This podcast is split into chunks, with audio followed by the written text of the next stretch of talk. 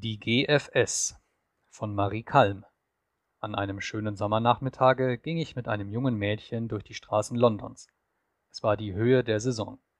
Die Menge eleganter Equipagen, welche die breiten, holzgepflasterten Straßen entlang flogen, der Strom der Passanten, der auf und nieder wogte, der Glanz der Läden, welche ihre reichste Pracht entfalteten, hatten etwas Berauschendes. Ich liebe es, diese Pulsadern des Lebens klopfen zu hören, liebe es auch, die mannigfaltigen Produkte der Natur und Kultur hinter den riesigen Schaufenstern zu bewundern. Irgendein Gegenstand erregte meine Kauflust, und ich bat meine Begleiterin, mit mir in den betreffenden Laden einzutreten. Etwas befangen sah sie nach ihrer Uhr und erwiderte dann, sie bedauere, meinen Wunsch nicht erfüllen zu können, denn es sei schon halb sieben und sie gehöre zu dem Sechs Uhr Schließverein. Verwundert über diesen sonderbaren Titel blickte ich sie fragend an, und sie erklärte mir nun, dass jener Verein sich die Aufgabe gestellt habe, das Los der Verkäuferinnen zu erleichtern, indem er darauf antrüge, alle Modehandlungen um sechs Uhr zu schließen. Dadurch, meinte sie, würden die armen Shopgirls Zeit bekommen, ihre Mahlzeiten mit den ihrigen einzunehmen und einen Spaziergang zu machen, während sie jetzt meist bis acht, oft bis zehn Uhr um Platze sein mussten. Wir haben schon, fuhr sie fort, bewirkt, dass sie sich setzen dürfen, wenn sie gerade keinen Kunden bedienen denn das fortwährende Stehen ist erwiesenermaßen sehr schädlich. Hoffentlich setzen wir auch das frühere Schließen der Läden durch und sichern ihnen so ein menschenwürdiges Dasein. Ich gestehe, dass in die Verwunderung, mit der ich meiner jungen Freundin zuhörte, sich ein Gefühl von Bewunderung mischte. Sie mochte 18 bis 19 Jahre zählen, war ein hübsches, blühendes Mädchen und sprach so warm und so einsichtsvoll von diesen humanen Bestrebungen. Es war mir wieder ein Beweis, wie ich deren schon viele erhalten, dass bei den englischen Frauen der Gemeinsinn außerordentlich gepflegt wird. Weniger beansprucht durch die Privatinteressen des Hauswesens als unsere Frauen, können sie ihre Gedanken wie ihre Zeit und Kräfte mehr den allgemeinen Interessen widmen und zeigen dafür im Allgemeinen warme Teilnahme und einen raschen, praktischen Blick. Dass in einem Lande, wo Wohltätigkeitsanstalten fast ganz Privatsache sind, die Wohltätigkeitsvereine in höchster Blüte stehen, lässt sich denken. Ich glaube, es gibt wenige Frauen, die nicht zu einigen derselben gehören. Eine sehr große Anzahl unterrichten in den Sonntagsschulen, die indes wohl abnehmen werden, seitdem die Governmental Schools, die Staatsschulen, jenen oft sehr kläglichen Behelf weniger nötig machen. Andere gehören einem Verein an, der sich die Ergründung der Verhältnisse der Bittsteller zur Aufgabe macht, um sie in zweckmäßiger Weise unterstützen zu können, oder sie helfen, gemeinnützige Schriften verbreiten noch andere halten Mothers Meetings ab, das heißt Zusammenkünfte mit armen Frauen, welche sie über die physische und sittliche Erziehung ihrer Kinder zu belehren suchen, und viele sind Mitglieder der GFS. Die GFS, ich hatte den Ausdruck schon öfter gehört, ohne ihn zu verstehen. Als ich mich danach erkundigte, wurde mir erklärt, die GFS sei The Girls Friendly Society, der Verein der Freundinnen der jungen Mädchen. Das ist ein langer Titel, und die praktischen Engländer, für welche Time is Money, Zeit ist Geld, haben selbst in den langen Sommertagen nicht Zeit, ihn ganz auszusprechen. Wie sie ihre Titulaturen meist nur mit Initialen bezeichnen, ich erinnere an das MP, Member of Parliament, das MA, Master of Arts, ja selbst das HM, womit Her Majesty sich begnügen. So reduzieren sie auch die oft sehr umständlichen Namen von Vereinen auf die Anfangsbuchstaben. So ist die Abkürzung GFS unter allen Mitgliedern des genannten Vereins gebräuchlich. Auch in den Berichten wird sie angewendet und bei feierlichen Versammlungen habe ich sie von den Rednertribünen herabgehört. Diese GFS also ist ein Verein, der im Jahre 1875 gegründet wurde, um jungen Mädchen in dienstlichen Stellungen einen Schutz zu gewähren. In dem großen Labyrinthe Londons, wie in anderen großen Städten, und besonders den Fabrikorten Englands treiben Tausende von jungen Mädchen sich umher, die, dem elterlichen Hause entwachsen, ihr Brot durch eigene Arbeit zu verdienen suchen, es aber häufig nicht finden, häufig auch durch Krankheit, durch Versuchungen aller Art in Not und Elend geraten. Wie viele versinken nicht widerstandslos in den brausenden Wogen jener Städte, die hätten gerettet werden können, wenn zur rechten Zeit eine hilfreiche Hand sich ihnen dargeboten, zur rechten Zeit ein freundlich mahnendes Wort an ihr Ohr und Herz gedrungen wäre mögen nachher die Hospitäler, die Arbeitshäuser, die Magdalenenstifte sich ihnen öffnen. Es ist dann das gebrochene Geschöpf, das man noch zu heilen sucht. während man früher den Sturz vielleicht hätte verhüten können. Deshalb nun haben sich in allen Orten Englands Damen verbunden, um sich der ihr Vaterhaus verlassenen Mädchen anzunehmen. Ob sie als Dienerinnen in ein fremdes Haus eintreten, ob sie Verkäuferinnen in Läden werden oder in Fabriken arbeiten, die Dame, welche sich einmal verpflichtet hat, das Mädchen in ihren Schutz zu nehmen, ihre Freundin zu sein, behält sie im Auge. Bei den Dienstmädchen ist dieser Schutz nur dann nötig, wenn sie ihre Stelle wechseln oder krank werden, denn man nimmt an, dass die Herrin stets die beste Freundin der Dienerin ist, und die Regeln des Vereins verbieten ausdrücklich, die Mädchen in den Häusern, wo sie in Dienst stehen, aufzusuchen oder sich irgendwie in ihre Dienstangelegenheiten zu mischen. Aber für die in Fabriken und Werkstätten beschäftigten Mädchen kann dieser Schutz jederzeit von großem Nutzen sein. Es sind von Seiten des Vereins besondere Personen angestellt, um diese Mädchen aufzusuchen und Erkundigungen über sie einzuziehen. Man findet sie in den verschiedensten Gewerben beschäftigt. Außer in den gewöhnlichen Stellungen als Nähterinnen, Schneiderinnen, Putzmacherinnen sind sie als Buchbinderinnen tätig, als Federschmückerinnen, Goldspitzen- und Franzenverfertigerinnen, in Zigarrenfabriken, Seidenwebereien, als Schuhmacherinnen, Packerinnen, Maschinistinnen etc. Für diese Mädchen, die mehr oder weniger alle unter die gemeinsame Bezeichnung Fabrikmädchen kommen, ein Titel, der die verwildertsten und rohesten des Geschlechts in sich schließt, ist es nun etwas Großes, in Verbindung mit einer Dame zu stehen, von der sie wissen, dass sie sich für sie interessiert, dass sie in der Not ihnen beistehen wird, wenn sie selbst sich nur brav und ordentlich halten. Etwas Großes, durch die Abendschulen des Vereins Gelegenheit zu haben, sich weiterzubilden. Etwas Großes auch, von Zeit zu Zeit am Sonntagnachmittage in einem netten Lokale mit anderen Mädchen ihres Alters zusammenzutreffen, ihren Tee einzunehmen und eine belehrende oder unterhaltende Lektüre anzuhören. Natürlich ist das religiöse Element bei diesen Zusammenkünften auch vertreten. Ein Faktor, der richtig angewandt sehr segensreich wirken kann. Da nur solche Mädchen in den Verein aufgenommen werden, welche sich als brav und sittlich ausweisen können, so darf man einerseits hoffen, dass der gegenseitige Einfluss ein guter sein wird. Andererseits sehen die Mädchen infolgedessen eine Ehre darin, zu dem Verein zu gehören. Auch macht man schon die Erfahrung, dass Herrschaften wie Arbeitgeber vorzugsweise gern solche Mädchen engagieren, welche ihr Vereinsbüchlein vorzeigen können. Dieses Büchelchen, das mir eben vorliegt, ist ein nett kartoniertes kleines Heft, mit der Devise des Vereins. Bear ye one another's burden. Traget einer des anderen Last. Außer dem Namen und der Adresse des betreffenden Mitglieds enthält es die Regeln des Vereins, die Quittungen für die der Freundin geleisteten Beitragszahlungen und, was mir am wichtigsten scheint, eine Liste von Logier- und Heimathäusern in allen größeren Städten Englands, wo die Mädchen, bei einem etwaigen Wechsel ihres Aufenthaltes, sicher sind, eine gute Unterkunft zu finden diese Liste ist gewiss von außerordentlichem Wert, denn man weiß, welchen Gefahren alleinstehende junge Mädchen ausgesetzt sind, wenn sie eine fremde Stadt betreten, nicht wissend, wohin sie sich wenden sollen. Solche Heimathäuser sind in vielen Orten von dem Verein selbst gegründet worden.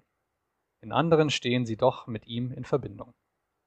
Außerdem erhalten die Mädchen beim Verlassen eines Ortes von ihrer Freundin eine Empfehlung an den Vorstand eines anderen Zweigvereins denn es existiert in Großbritannien schon jetzt, nach noch nicht siebenjährigen Bestehen des Vereins, kaum ein Ort, der nicht einen Zweigverein aufzuweisen hätte.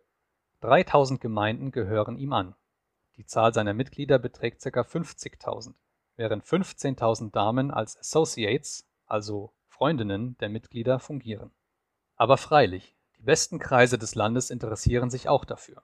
Der Verein steht unter dem Protektorate der Königin und die Erzbischöfe von Canterbury und York sind seine Präsidenten, während die vornehmsten Namen des Reichs in der Liste der Associates figurieren. Natürlich entsprechen dem auch die Mittel des Vereins, denn wenige Damen werden sich wohl begnügen, den als Minimum festgesetzten Jahresbetrag von zweieinhalb Schilling (zweieinhalb Mark) zu entrichten.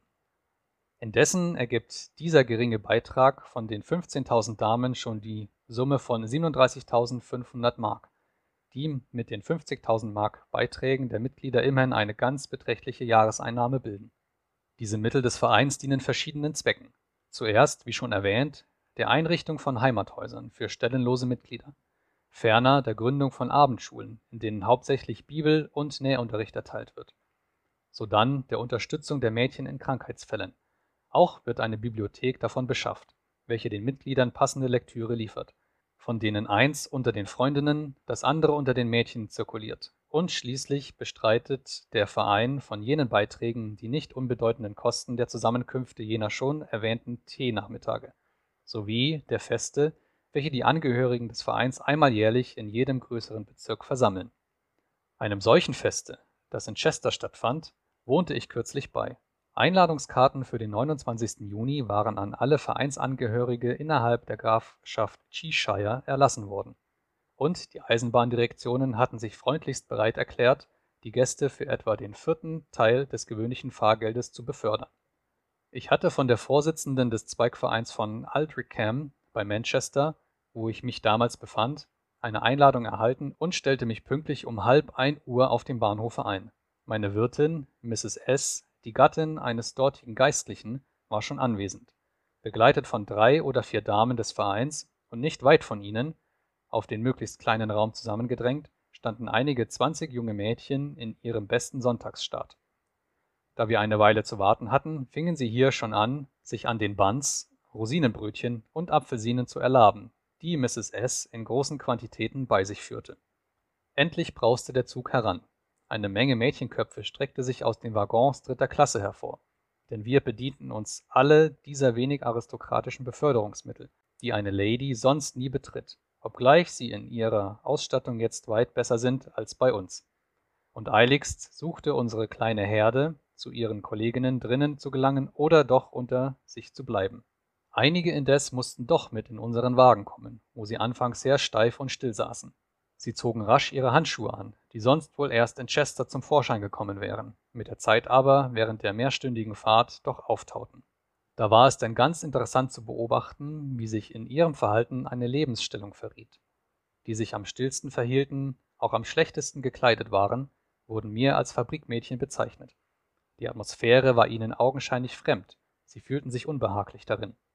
Ein hübsches junges Mädchen in einem fast zu eleganten Kostüm, gewiss von der Herrin ererbt, diente ohne Zweifel in einem feinen Hause. Sie unterhielt sich ganz unbefangen mit uns, ohne doch die Bescheidenheit zu verleugnen, welche die englischen Dienstmädchen weit mehr als die unseren bewahrten, welche letzte durch den steten Verkehr mit der Herrin, die ja oft an ihrer Arbeit teilnimmt, leicht einen familiären Ton annehmen, den die englischen Verhältnisse fast unmöglich machen. Mehrere der Mädchen waren dem elterlichen Hause respektive der Schule noch nicht entwachsen, denn sie dürfen schon mit zwölf Jahren dem Verein beitreten und genießen also schon früh den Schutz der Freundin, die desto größeren Einfluss auf sie ausüben kann. Sehr hübsch war zu sehen, wie auf jeder Station neue Zuzüge von Mädchen unter Leitung einiger Damen hinzukamen, so dass, als wir in Chester anlangten, ein ganzer Strom jugendlicher Gestalten sich aus den Waggons ergoß. Dieser Strom aber wuchs zum Meere an, als wir nun in Chester einwanderten, denn die Straßen der alten Stadt waren buchstäblich mit den Zügen der jungen Festteilnehmerinnen angefüllt. Der erste Versammlungspunkt war die Kathedrale, ein imposantes altes Bauwerk, in der ein Festgottesdienst abgehalten wurde. Mehr als 800 junge Mädchen nahmen das Schiff der Kirche ein und sangen aus vollen, frischen Kehlen die Lieder, welche, zum Teil ihnen schon aus ihrem Mitgliedsbüchelchen bekannt, mit den dazu gehörigen Noten unter alle Teilnehmer verteilt waren. Ein zum Verein gehörender Geistlicher, ein freundlicher alter Herr, hielt die Predigt. Von der Kathedrale aus ging der unabsehbare Zug nach dem Festlokale einer ungeheuren, mit Fahnen und Blumen geschmückten Halle, in der endlose Tafeln mit allem Zubehör eines englischen Tees bedeckt der Gäste warteten. Auf hohen Standarten waren die Namen der vertretenen Orte an den Tafeln zu lesen, so dass die große Menge sich leicht ordnete. Wer aber zählt die Schüsseln mit Butterbroten, nennt die Namen der Kuchen, Fleischpasteten, Sandwiches etc., die gastlich hier geboten wurden. Berge von Vorräten schwanden unter den frei zulangenden Händen der Gäste. Zinnerne Fässer voll Tee leerten sich unter den emsig austeilenden Händen der Wirtinnen, bis zuletzt nichts übrig blieb, als etliche unbelegte Butterbrote und die Blumenbouquets. Jetzt, nachdem der ästhetische Teil beendet, folgte der ästhetische Teil des Festes. Alle Augen wandten sich nach oben, nach der Galerie, auf der jetzt die Redner erschienen. Der Sekretär der Gesellschaft, ein MP, Parlamentsmitglied, war speziell zu dem Zweck von London nach Chester gekommen, um dem Feste beizuwohnen, und hielt nun eine herzliche Anrede an die Mädchen, welche seine Worte, wie in der Tat die jedes folgenden Redners mit lebhaftem Applaus aufnahmen. Es schien fast, als sei der Tee ihnen etwas zu Kopf gestiegen, so geräuschvoll bezeigten sie ihren Beifall, besonders als der hohen Protektorin des Vereins, der Königin Victoria, gedacht wurde, sowie einiger anderer Damen, die sich um den Verein verdient gemacht hatten. Dann sang man einige Lieder. Zum Schluss das unvermeidliche God Save the Queen, das jede musikalische Produktion in England abschließt und welches natürlich von der ganzen Versammlung stehend gesungen wurde. Das schöne Wetter, das unser Fest den ganzen Tag über begünstigt hatte, lockte uns nun ins Freie. Ein Teil der Gesellschaft wanderte nach dem Flusse zu, um die hübsche Umgegend kennenzulernen oder Kahnfahrten zu unternehmen. Andere besahen die altertümliche und höchst eigenartige Stadt. Ich schloss mich den letzteren an und bewunderte die prachtvollen Kaufhallen, die mit ihren langen Kolonnaden mich an Bern erinnerten, und die mächtigen Festungsmauern, auf denen man spazieren gehen kann und die mit kleinen Wohnhäusern bebaut sind. Nun begriff ich auch, wie einst Rahab die Kundschafter Josuas aus ihrem Hause auf der Mauer hatte herablassen können. Das war mir bisher nie klar geworden. Unter den Kaufläden zeichneten sich besonders die Konditoreien aus, die in ganz England berühmt sind. Man zeigte mir auch diejenige, welche den riesigen Hochzeitskuchen der Herzogin von Albany geliefert hatte. Unsere jungen Mädchen schienen sich auch von der Güte dieser Produkte überzeugen zu wollen, denn ich sah viele von ihnen hineingehen, und auf der Rückfahrt ließen sie ihre Zuckertüten ganz ungeniert zirkulieren. Diese Rückfahrt war, wie das meist bei solchen Gelegenheiten der Fall ist, weit belebter als die Hinfahrt. Die Mädchen unterhielten sich ungeniert untereinander und mit den Damen, sangen Lieder und taten ihr Möglichstes, um die Reste des mitgenommenen Proviants zu vertilgen.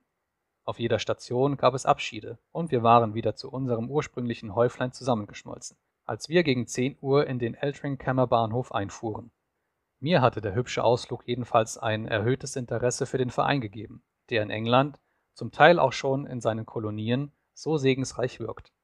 Ein ähnlicher existiert auch auf dem Kontinent.